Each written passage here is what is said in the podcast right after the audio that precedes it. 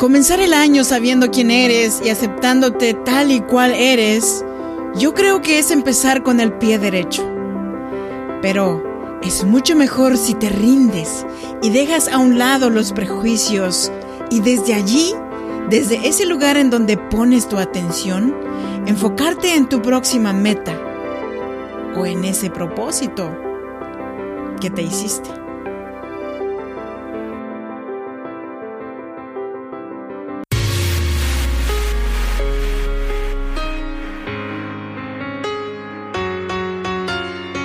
En cada situación difícil hay una mujer que decidió ser fuerte y salir adelante. Si eres madre soltera, soñadora y sientes el peso del mundo sobre tus hombros, este podcast es para ti.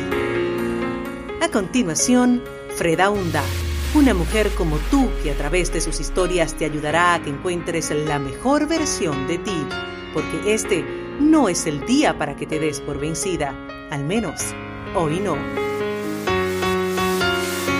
Así que te damos la bienvenida. Tranquila mujer, respira.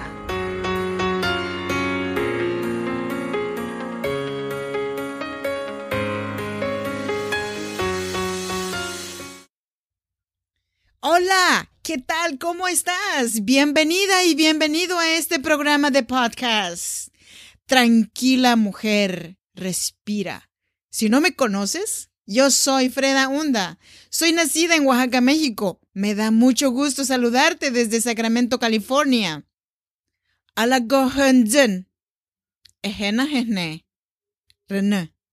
Esto en chinanteco significa estoy feliz de estar aquí contigo hoy. Y estoy aquí para apoyarte, para animarte para que hoy no sea el día que te des por vencida. Al menos hoy todavía no. Y hoy te traje el episodio número 75. ¿Qué significa ser madre soltera? Pero antes que nada, déjame invitarte a que te unas a mi página de comunidad en WhatsApp. fredaunda.com barra comunidad o fredaunda.com en mi página oficial. También ya tenemos nuestro grupo en Facebook. Tranquila Mujer Respira con Freda Hunda. De igual manera, te invito a que te inscribas a estas plataformas de podcast en donde puedes escuchar Tranquila Mujer Respira sin interrupciones. En Evox, Spotify, Google Podcast y Apple Podcasts. Y dicho esto, vámonos con el tema. La expresión madre soltera o padre soltero alude de manera precisa a cualquier mujer que ha tenido hijos fuera del matrimonio. O se denomina así a un tipo de familia monoparental en la que una mujer o un hombre lleva a cabo la crianza de los hijos y el manejo del hogar sin la compañía o apoyo de una pareja. Por decisión propia o circunstancias de su entorno, Puede referirse también a la madre que no se encuentra unida o casada con su pareja. ¿Eres madre soltera por elección o por cualquier circunstancia que te haya puesto la vida en tu camino? Déjame darte la bienvenida a mi club. No eres la única que ha tenido que enfrentar sola todos estos altibajos que trae el hecho de criar sola a los hijos. Y aunque es una labor compleja, es algo que han venido haciendo muchas mujeres de nuestra generación y antes. Es verdad que muchas madres hemos fallado alguna vez, porque a veces nos centramos más en la parte negativa que en la positiva. Te has de preguntar, ¿tiene algo positivo ser madre soltera? Aunque ahora te resistas a creerlo, te puedo decir que sí. Sí, tiene muchos lados positivos. Pero ahora vamos a hablar solamente de la aceptación de ser madre soltera. ¿Te parece? Yo recuerdo cuando empecé mi viaje a este mundo de ser madre soltera. Te quiero nombrar unos puntos en donde yo me sentí que no tenía ningún valor como mujer. Y el punto número uno, la tristeza. Mi autoestima estaba por los suelos. Y era precisamente eso lo que me cegaba para poder ver lo que yo realmente era. Un ser humano común y corriente, pero que tenía una criatura que dependía de ella. El punto número dos, la opinión que yo tenía de mí misma. Esa opinión era más fuerte y más cruel que la que las otras personas tenían de mí. Somos tan severos al momento de criticarnos a nosotros mismos que llegamos a crearnos complejos de inferioridad que arrastraremos toda la vida o parte de ella. Sin una imagen positiva de nosotras mismas o de nosotros mismos, va a ser realmente difícil de aceptar de que somos seres únicos, con aptitudes que nos distinguen de otras compañeras o compañeros. El punto número tres. No dejar que nadie nos haga el favor. Sí, en los primeros meses de quedarme sola con mi bebé, empecé a salir con alguien que me dijo que me estaba haciendo un favor al aceptarme con mi hija. Yo me sentí, ah, ofendida. Y le dije, ¿sabes qué? A mí no me hagas ese tipo de favores. Y él, hasta ahí llegó. Sobre todo en nuestra raza, piensan que ya no tenemos valor como mujer después de tener un hijo, si no estás con tu pareja. Pues claro, que ya no.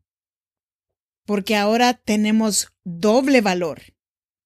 Porque eres tan valiente que te enfrentas a los juicios de la sociedad solamente por ese pequeño ser indefenso. Alrededor de mí es usual observar mujeres que por diferentes motivos personales son madres solteras. Sin ir tan lejos, yo soy madre soltera fui madre soltera, he sido madre soltera la mayoría de todos estos años. También encuentro madres solteras en compañeras de trabajo o alguna amiga, pero más allá de las circunstancias, ¿qué significa ser madre soltera? Entendemos por madre soltera a aquella mujer que tiene hijos, hijas, y no cuenta con la presencia del Padre, por diversos motivos para criar al pequeño.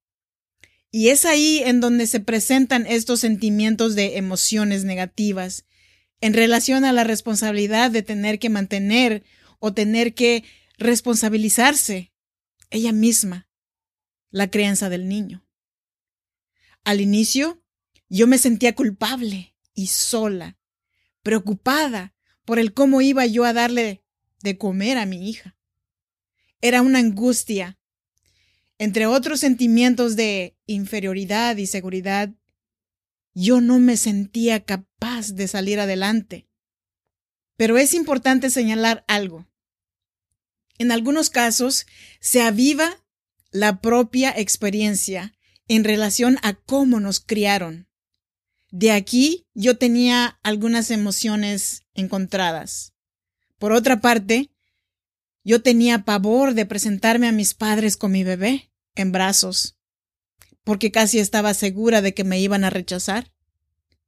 Y todas estas emociones eran creadas porque el papá de mi bebé no estaba conmigo.